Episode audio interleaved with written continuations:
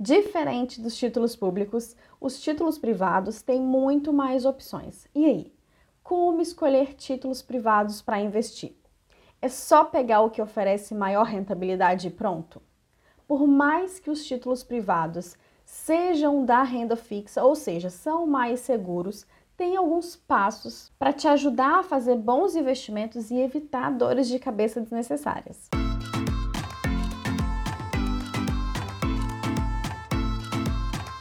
Olá, meu nome é Kelly, seja muito bem-vindo, muito bem-vinda a esse vídeo e se você é novo por aqui, a esse canal. Por aqui nós falamos sobre educação financeira, ou seja, desde as dívidas, a organização, a parte comportamental, que é muito importante, até os investimentos.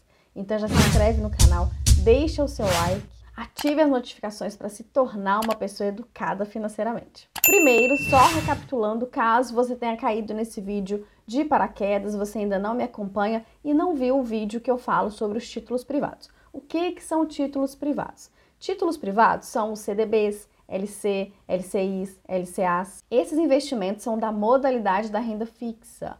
Nessa modalidade, a gente tem os investimentos mais seguros, com menos riscos e maior previsibilidade. Quando investimos nesses produtos, nós estamos emprestando nosso dinheiro para instituições privadas, por isso esse nome com a promessa deles nos devolverem o dinheiro num prazo estabelecido, corrigido por uma rentabilidade. Então, por exemplo, vamos supor que você é um banco e eu, investidor, vou te emprestar o meu dinheiro. Você vai falar o seguinte: olha, vou te devolver esse dinheiro em dois anos com uma rentabilidade de 10% ao ano. É isso. Só que, diferente dos títulos públicos, aqueles que a gente investe emprestando dinheiro para o governo, público-governo, privado, instituição privada. Os títulos públicos, eles possuem poucas opções, então é mais fácil de escolher. Você verifica para qual tipo de objetivo é e para cada título público tem um objetivo mais adequado. E aí você escolhe um com data próxima e pronto. Já os títulos privados têm muito mais opções. Olha só aqui na minha tela, eu estou na tela da minha corretora.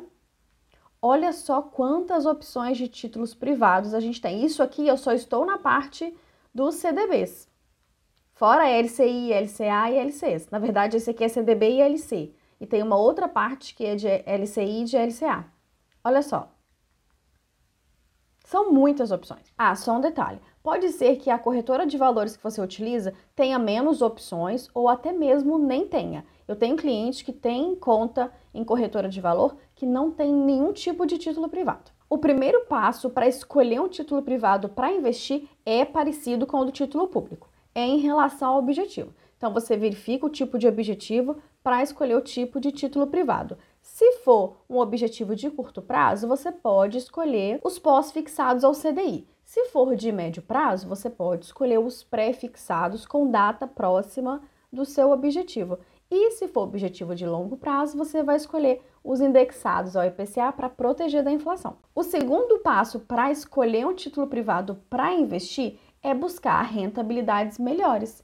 E para isso a gente dá preferência para os títulos privados de instituições menores, pois elas oferecem rentabilidades melhores. Esses mesmos produtos dos bancões que você está acostumado costumam ser até piores que a poupança, Hoje, até que eles estão colocando 100% do CDI, porque eles viram que estava perdendo muito, mas ainda assim, se for 100% do CDI, eu prefiro investir no Tesouro Selic. Então, se eu estou nos títulos privados, é porque eu quero um pouquinho mais de rentabilidade. Só que pelo fato de ser instituições que a gente nunca ouviu falar, olha só, Zema Financeira, Banco Volkswagen, PagBank, você já deve ter ouvido falar, Banco Fibra, Omni CFI, Endbank, tem vários, tá? Banco Master, Agibank, a primeira coisa que vem na sua cabeça é o seguinte, Kelly, esse banco pode quebrar. E para esses casos, a gente tem o FGC, que é o Fundo Garantidor de Crédito. Em caso de falência de alguma dessas instituições que você tiver emprestado o seu dinheiro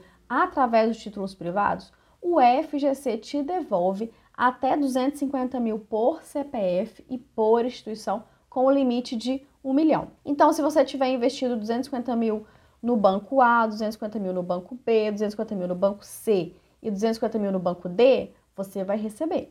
Agora, se você tiver mais 250 mil no banco E, no quinto banco, aí esse você não receberia.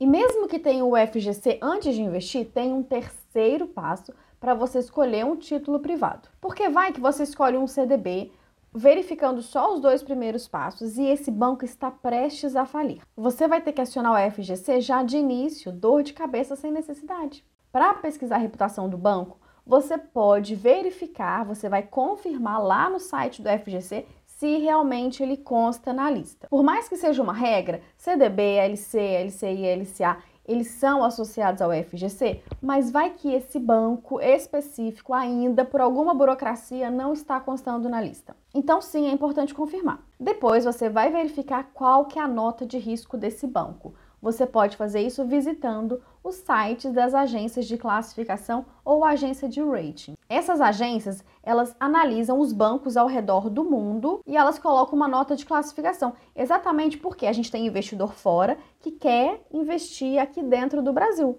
E para nós também que estamos aqui, a gente analisa também a nota para investir aqui dentro. Tem outros sites, mas eu sempre recomendo o Fitch Ratings. Eu vou deixar aqui na descrição ele é o talvez o mais simples, porque como são de fora, é tudo em inglês, tem alguns que são pagos. Então esse é o mais tranquilo para você conseguir analisar. Através dessa tabela aqui você consegue analisar. Então lá no Fitch Ratings você vai verificar qual que é a nota que está dizendo do banco e aqui você verifica. Olha só, se for um título privado para longo prazo, então aqui tem a nota dele, ó, vai de AAA, né, AAA, até BBB menos.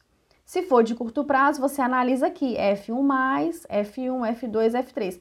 Por quê? Porque até essa lista, até essa linha aqui vermelha, a gente considera que o risco é aceitável. Então, se o banco tiver com alguma nota dessa linha para baixo, tá vendo? Ó, 2Bs para baixo e no curto prazo, aí já o risco vai aumentando cada vez mais. Você vai verificar também no site do Banco Central ou no site Banco Data informações importantes sobre a saúde financeira desse banco, como, por exemplo, o crescimento do lucro líquido nos últimos anos. Quais são as últimas notícias publicadas desse banco, como, por exemplo, aumento da inadimplência, envolvimento em fraudes, crimes, corrupção ou outras notícias ruins? Pronto, agora você sabe como escolher um título privado para investir. Se você ouviu alguma palavra, algum conceito que nunca ouviu falar, vai lá na playlist de investimentos que tem vídeo para cada tema. Se você não encontrar, você me fala que eu te mostro. Se ficar alguma dúvida, deixa aqui para mim nos comentários. Se esse vídeo fez sentido para você,